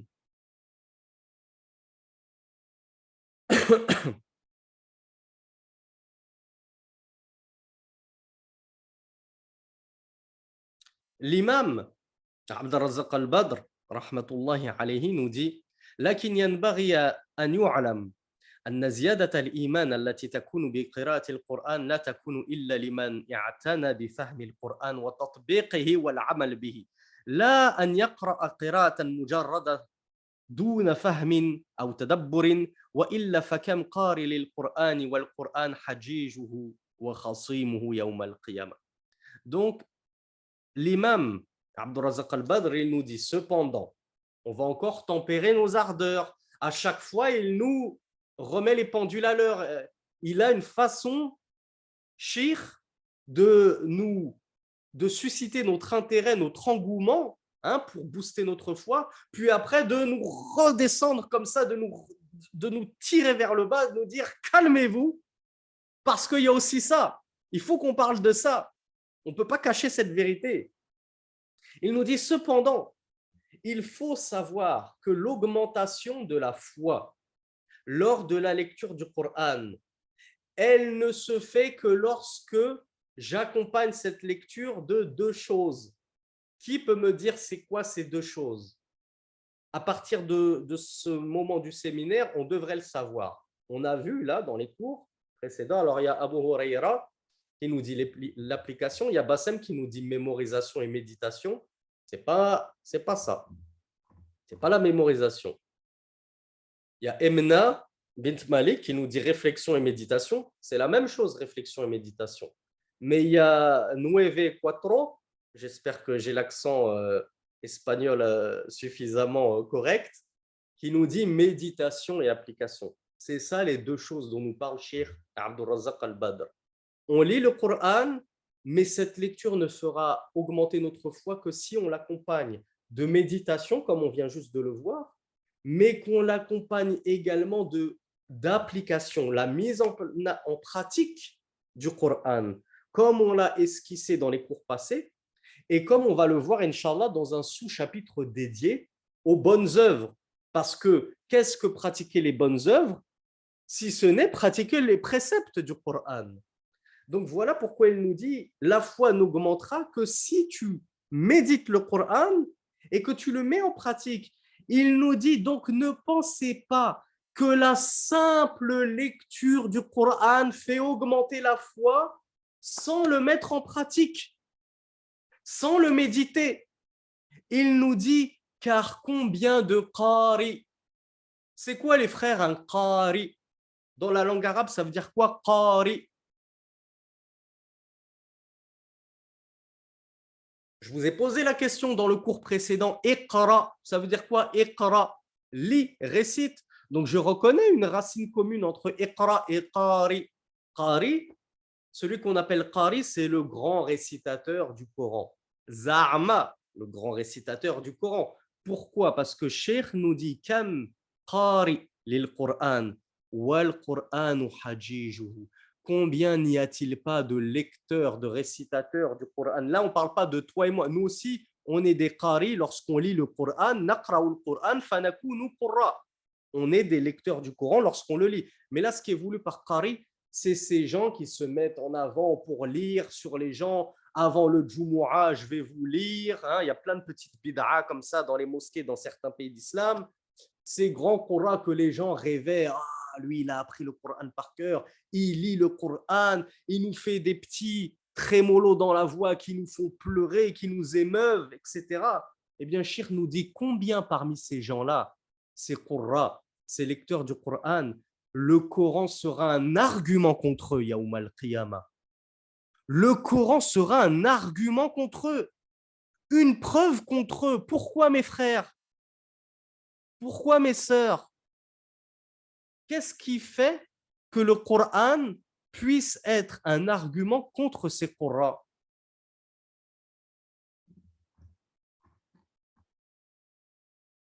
Alors, il y a Samia, par exemple, qui nous dit par ostentation.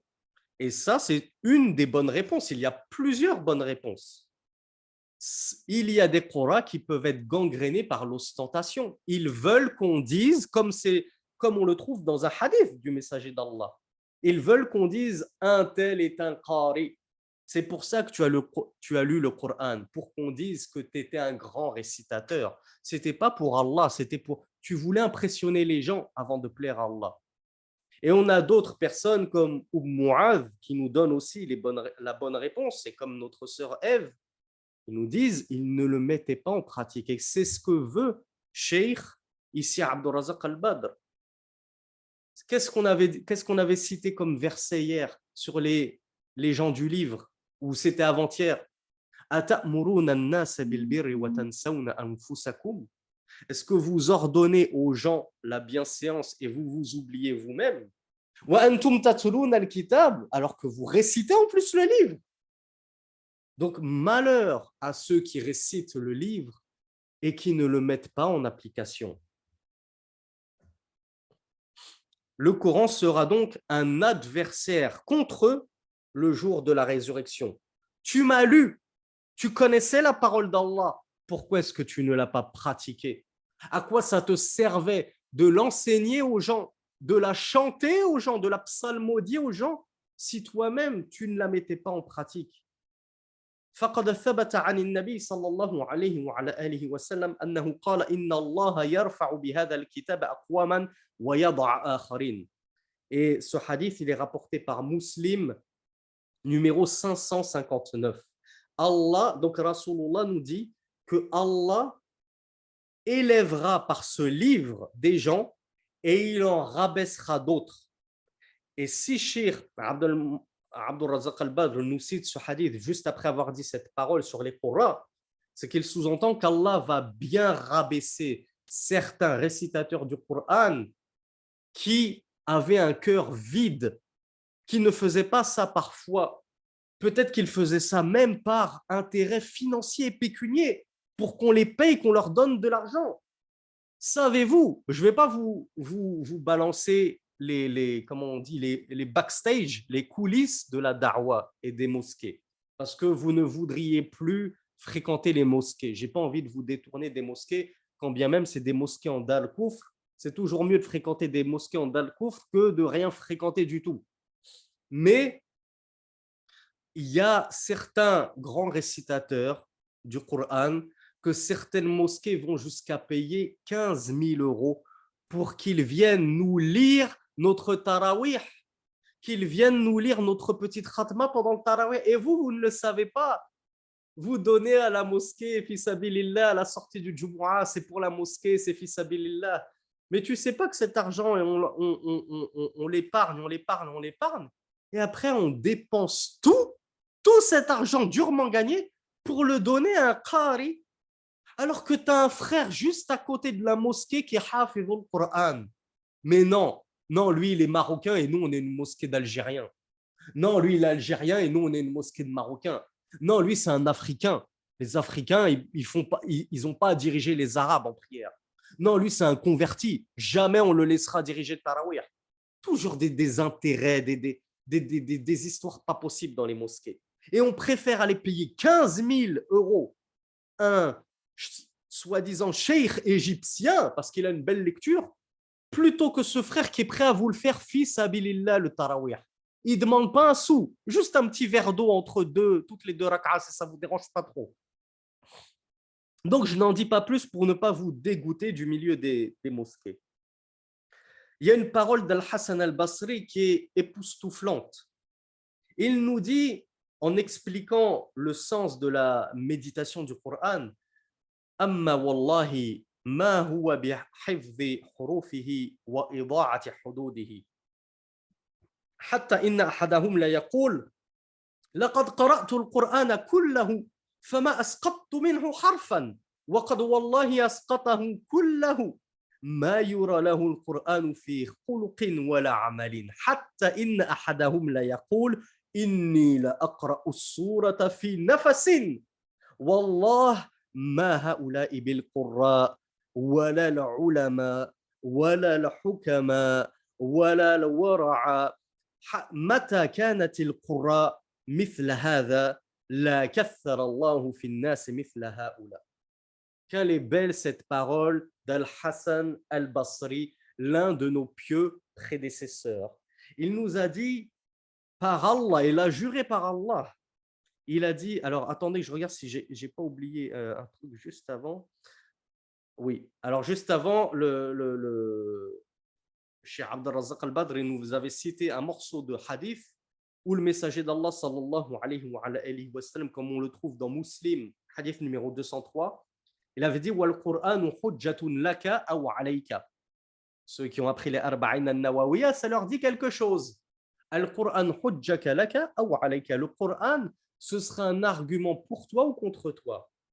Et là, ça nous concerne.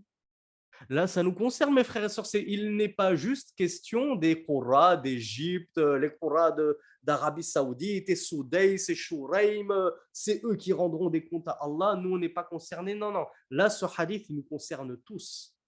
Le Coran, on l'a tous reçu, on est d'accord. Le Coran, on l'a tous chez nous, dans nos maisons. Donc, ce Coran qui prend la poussière dans ta maison, ce sera soit un argument contre toi, soit pour toi. C'est-à-dire que si tu l'as lu ce Coran, que tu l'as médité, que tu l'as mis en pratique, le Coran viendra intercéder pour toi, Yaoum al-Qiyamah, au Seigneur, il m'a lu, il me lisait fréquemment dans cette dunya, élève-le. Comme dans ce hadith où le messager d'Allah nous apprend que ta place au paradis, tu monteras, tu monteras en degré au paradis aussi longtemps que tu liras le Coran. Et ta place sera au niveau du dernier verset que tu auras lu. Donc le Coran témoignera en ta faveur. Mais si il prenait la poussière et que tu ne le lisais pas, que tu n'apprenais pas ce qu'Allah avait à te dire dans le Coran et que tu ne le mettais par conséquent pas en pratique, ce serait un argument pour toi. Allah pourra te demander, Yawm al-Qiyamah, ne t'ai-je pas révélé le Coran? Ne l'ai-je pas fait descendre? N'était-il pas chez toi? Ma parole ne se trouvait-elle pas chez toi? Dans ce monsraf Pourquoi n'as-tu pas fait attention à ma parole Pourquoi t'en es-tu détourné Donc ainsi faut-il comprendre ce hadith. Le Coran sera un argument en notre faveur ou en notre défaveur. On est tous concernés par ça. Et le cheikh nous dit فهو حجة لك ويزيد في إيمانك إن عملت به وحجة عليك وينقص إيمانك إن فرطت به وأهملت حدوده donc le cheikh Abdurrazaq al-Badr nous dit le Coran sera un argument en ta faveur et il augmentera ta foi si tu œuvres par lui, si tu le mets en pratique, mais il sera un argument contre toi et il provoquera une chute de foi si tu le délaisses, si tu le négliges, et que tu délaisses et négliges par la même occasion, c'est limites, toutes les limites du Coran. Donc on revient à la fameuse parole d'Al-Hassan al-Basri, rahmatullahi alayhi. Il a dit par Allah, ce n'est pas une question d'apprendre par cœur les, ces lettres, c'est-à-dire les lettres du Coran tout en délaissant ses limites, c'est-à-dire tout en délaissant les jugements contenus dans le Coran. Allah il te donne un ordre, toi, tu apprends le verset par cœur, mais tu ne mets pas en pratique cet ordre. Allah il t'interdit quelque chose, tu apprends le verset par cœur, mais tu t'autorises cet interdit. Donc, Al-Hassan al-Basri nous dit, c'est pas ça le but, d'apprendre par cœur les lettres du Coran tout en délaissant les limites du Coran jusqu'à ce que l'un d'entre eux aille jusqu'à dire J'ai lu tout le Coran, je n'en ai pas délaissé une seule lettre. Et par Allah, en réalité, une telle personne a délaissé tout le Coran. Parce qu'on ne voit pas le Coran dans son comportement. On ne voit pas le Coran dans ses œuvres, dans sa vie, dans ses actes, dans sa vie de tous les jours. Donc cette personne qui se vante d'avoir lu tout le Coran en entier sans avoir omis une seule lettre, l'imam al-Hassan al-Basri nous dit en réalité cette personne n'a rien lu du Coran parce que le Coran ne transparaît pas dans sa conduite, dans son comportement, dans ses œuvres, jusqu'à ce que l'un d'entre eux dise J'ai lu une sourate en une seule respiration. Et peut-être que ceux qui regardent un petit peu la parabole et la télé et les, certaines chaînes égyptiennes, je ne sais pas si ça se trouve dans certains, dans d'autres pays que l'Égypte, mais moi, malheureusement, je l'ai vu fréquemment en Égypte. Il y a des concours entre entre récitateurs, de qui lira le plus de versets en un seul souffle, en une seule respiration. Alors tu vois que le cheikh entre deux versets du Coran, il passe presque une minute. Et moi, la première fois que j'ai assisté à ça, c'était la... C'était les premiers mois en Égypte. Hein. J'ai été confronté à ça de manière très brutale dès le début. Le shir, il était assis sur sa chair comme ça, et après avoir lu un verset, il se dandinait comme ça pendant une minute. Je me demandais ce qu'il avait, est-ce qu'il avait envie d'aller aux toilettes ou quoi. Mais vraiment naïvement, je pensais qu'il avait mal au ventre. Et une minute après, il passe au second verset et il refait ça, il s'arrête, il prend bien sa respiration et puis il va te lire 3, 4, 5, 6, 7, 8 versets comme ça d'un coup, c'est-à-dire sans reprendre sa respiration, en un seul souffle. Eh bien, c'est ça que condamne Al-Hassan al-Basri. À quoi ça sert de fanfaronner en montrant aux gens que tu es capable de lire toute une page du Coran en une seule respiration, en un seul souffle, sans prendre ta respiration? Si cette page-là, tu ne la mets pas en pratique, si tu ne la médites même pas, et on va le voir, le louf, l'exagération dans la lecture du Coran, jusqu'à ce que certains Qur'an, je sais que ça va pas plaire à certains parce que c'est peut-être le Qari, le récitateur préféré d'un grand nombre d'entre vous, mais on en a qui font leur rousle en lisant le Coran, ils se frottent, ils se le visage comme ça. Qu'est-ce que c'est que c'est Samalek? Qu'est-ce que c'est que c'est Simagré C'est quoi ce cinéma quand tu lis le Coran On est là pour méditer, se recueillir? On est là pour faire des concours de qui va le plus euh, jouer dans les trémolos de la voix. C'est insupportable. Donc, Al-Hassan al-Basri nous dit, il y en a qui se vantent de lire toute une sourate en un seul souffle. Sourate al-Bayyina, vous allez voir, je vais vous la lire d'une traite sans m'arrêter, sans prendre ma respiration. Il nous dit, Wallah, il jure par Allah. C'est pas moi qui jure. C'est lui qui jure par Allah. Ces gens-là ne sont pas des récitateurs. Ils ne méritent pas qu'on les appelle récitateurs du Coran. Wala ulama, ce, sont, ce sont encore moins des savants. Comment peux-tu dire le savant un tel, le savant un tel, alors que c'est juste un, lecteur du Coran qui se rase la barbe? Elle est où ta crédibilité? Tu te rases la barbe, qu'est-ce que tu nous lis le Coran? Déjà, tu perds toute crédibilité. Et ne m'en voulez pas les frères qui vous rasaient. Mais ça, c'est une vérité. Les, derniers cours, j'ai piqué les sœurs sur le voile. Alors vous aussi, vous avez votre droit, vous avez droit à votre rappel Covid. La barbe, c'est une obligation, les frères. Ne vous faites pas avoir par les sirènes euh, des pseudo-prédicateurs qui vous disent non, c'est juste une sunna, c'est pas le plus important, et le plus important, c'est la prière, et il vaut mieux se raser la barbe et faire sa prière à l'heure que de porter une barbe et de pas prier. Non, ce qu'il vaut mieux, c'est de, de faire sa prière à l'heure et de porter la barbe. Parce que la barbe est une obligation. Donc on ferme la parenthèse. Euh, Al-Hassan al-Basri nous dit ils ne sont pas des sages c'est pas des hukama, ne pensez pas qu'ils ont la sagesse parce qu'ils lisent le Coran, ils ont mis leur petite chachia, ils ont leur jolie tunique, ils se dandinent, ils ont, comme je vous l'ai dit hier, ils ont leur sopra, je sais plus si c'est hier ou aujourd'hui que j'en parlais. Il nous dit à partir du moment où nos Qur'an, les lecteurs du Coran sont ainsi, c'est-à-dire qu'ils ne sont bons qu'à lire le Coran et le réciter sans le mettre en pratique, sans avoir le fiqh du Coran, vous vous souvenez ce qu'on a dit? Le fiqh, qu'est-ce que ça veut dire? La compréhension du Coran précise. Donc, si ces gens-là sont incapables de vous faire un tafsir du Coran, de vous expliquer le verset qu'ils sont en train de lire, alors arrêtez de les hisser sur des piédestaux, à en faire des ulama. Al-Hassan al-Basri nous dit ces gens-là ne sont pas des ulama. Et il nous dit, et aussi longtemps que nos récitateurs seront ainsi, alors qu'Allah ne multiplie pas leurs semblables. Voilà la dernière dua par laquelle a fini Al-Hassan al-Basri. Qu'Allah ne multiplie pas parmi les gens semblables à ces gens-là.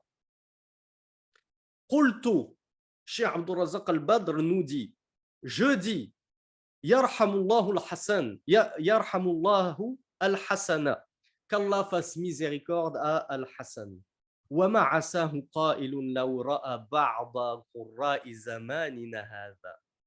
Et qu'aurait-il dit s'il avait vu certains récitateurs de nos jours? Qu'est-ce qu'il aurait dit, nous dit Shah al-Razaq al-Badr? S'il disait ça de son temps, Hassan al-Basri, je vous ai dit, c'était un salafus salih.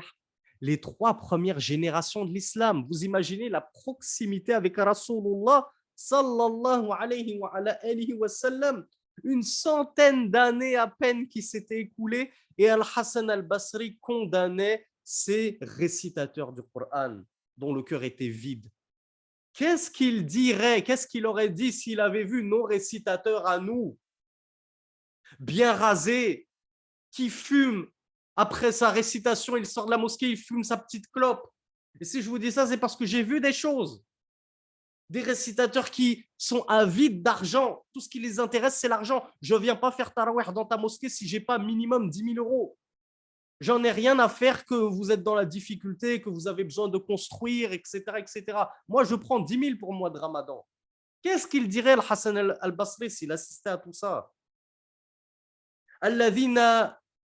فت فت ف... آه، الذين فتنوا بالألحان فتنوا بالألحان وإقامة الحروف وتزويقها مع إهمال الحدود وتضييعها بل وانصرفت أسماع الناس معهم عند سماع القرآن إلى إقامة الحروف Cheikh Abdul Razak al-Badr, il nous dit ces Qur'an, ces récitateurs qui sont complètement devenus maftoun, complètement fanatisés et éprouvés par l'amour des alhan. C'est quoi les alhan Est-ce que vous savez ce que c'est que al-alhan dans la lecture du Coran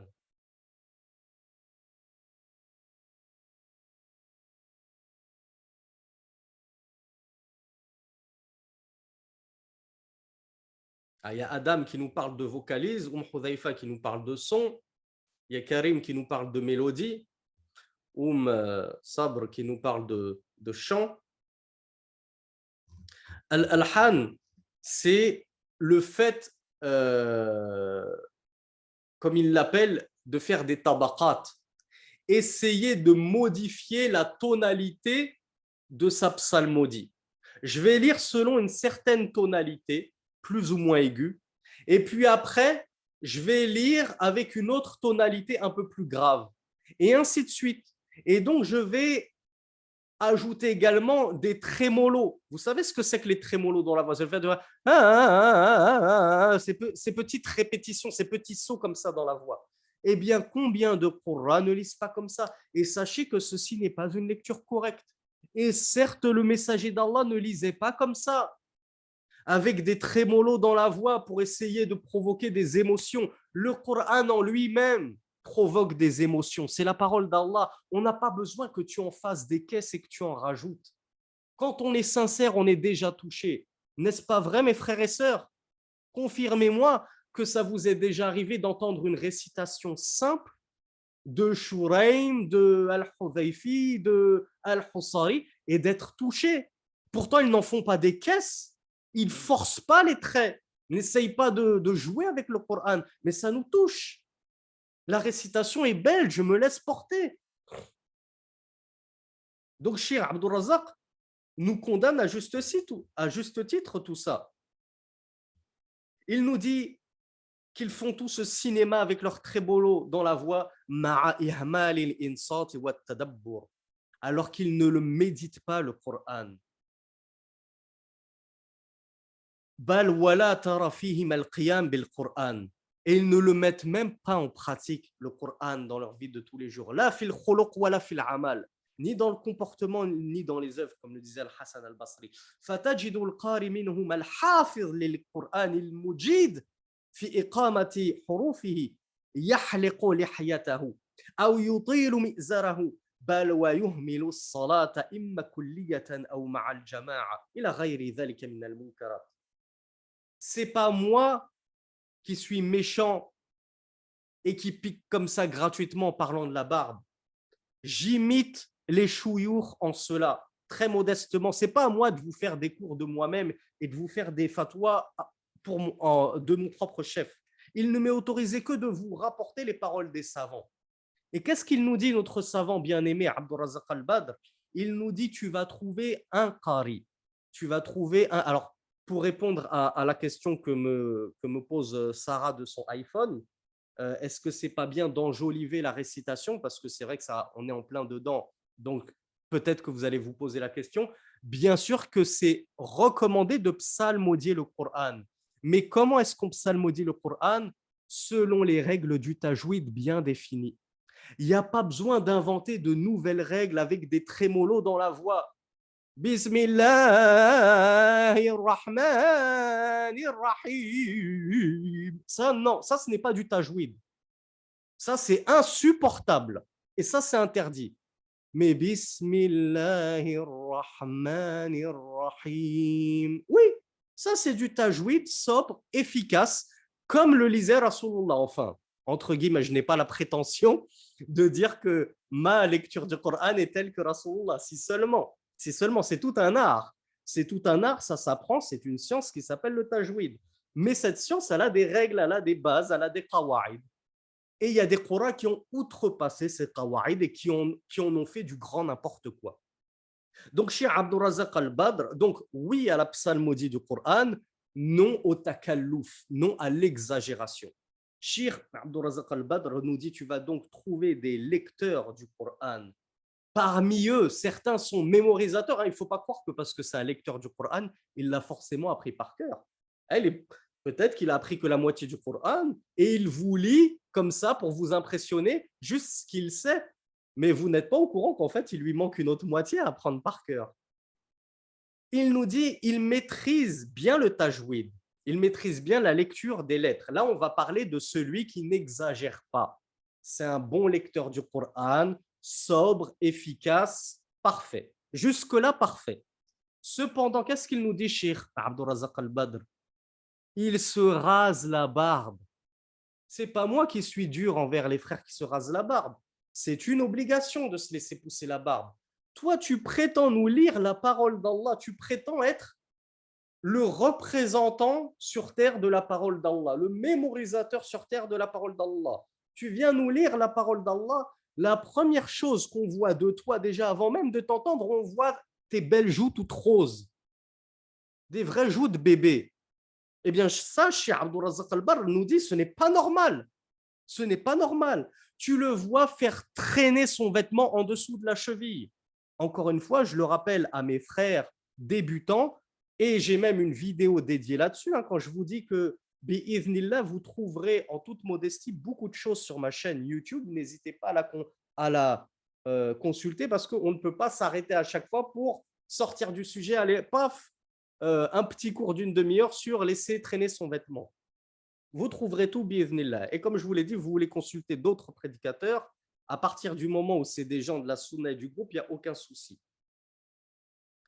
Il laisse traîner son vêtement en dessous de la cheville. C'est interdit pour les hommes de laisser traîner son vêtement en dessous de la cheville. Ton vêtement, après, il doit remonter au-dessus de la cheville. Pour les femmes, bien sûr, on n'est pas censé voir vos pieds, mes sœurs.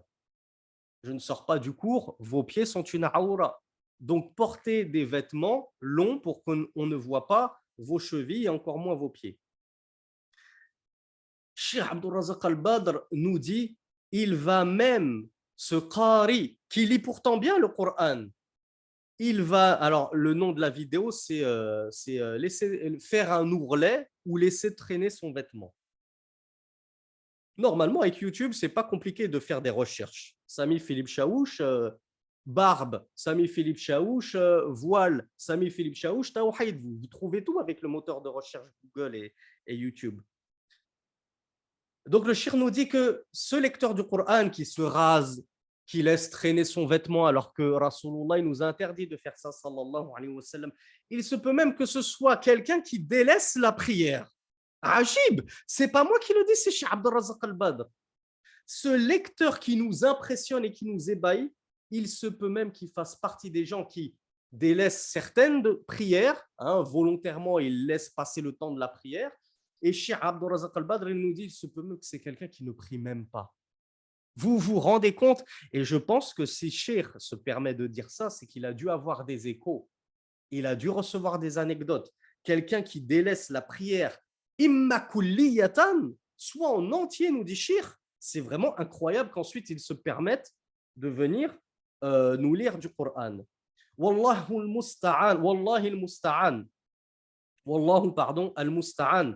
افتتح بآيات من القرآن الكريم حفلا غنائيا لمرأة فاجرة.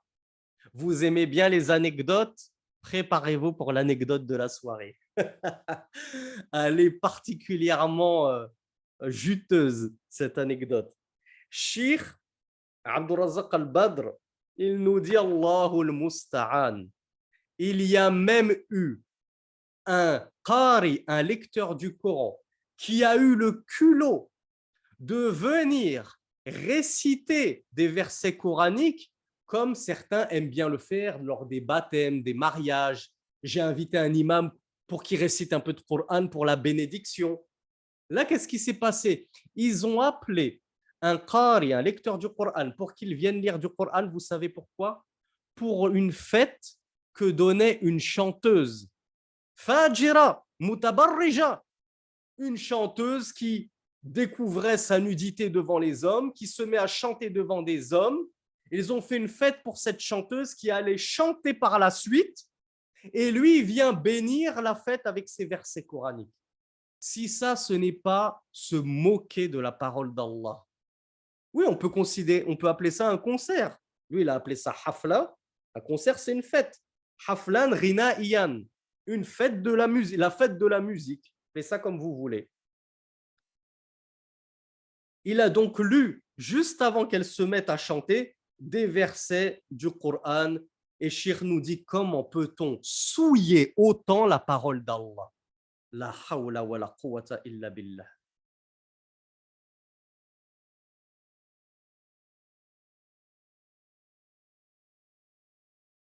Alors, Alhamdulillah, on a terminé la partie sur la lecture du Coran, sa psalmodie. Je suis sûr qu'il y a énormément de questions. Je vois même des mains levées, mais on a dit qu'on ne, on ne faisait pas d'audio, surtout les sœurs. Ma, ma soeur Rahma, on va, on va pas te mettre l'audio, on va pas laisser les sœurs prendre le micro, mais on va s'arrêter là.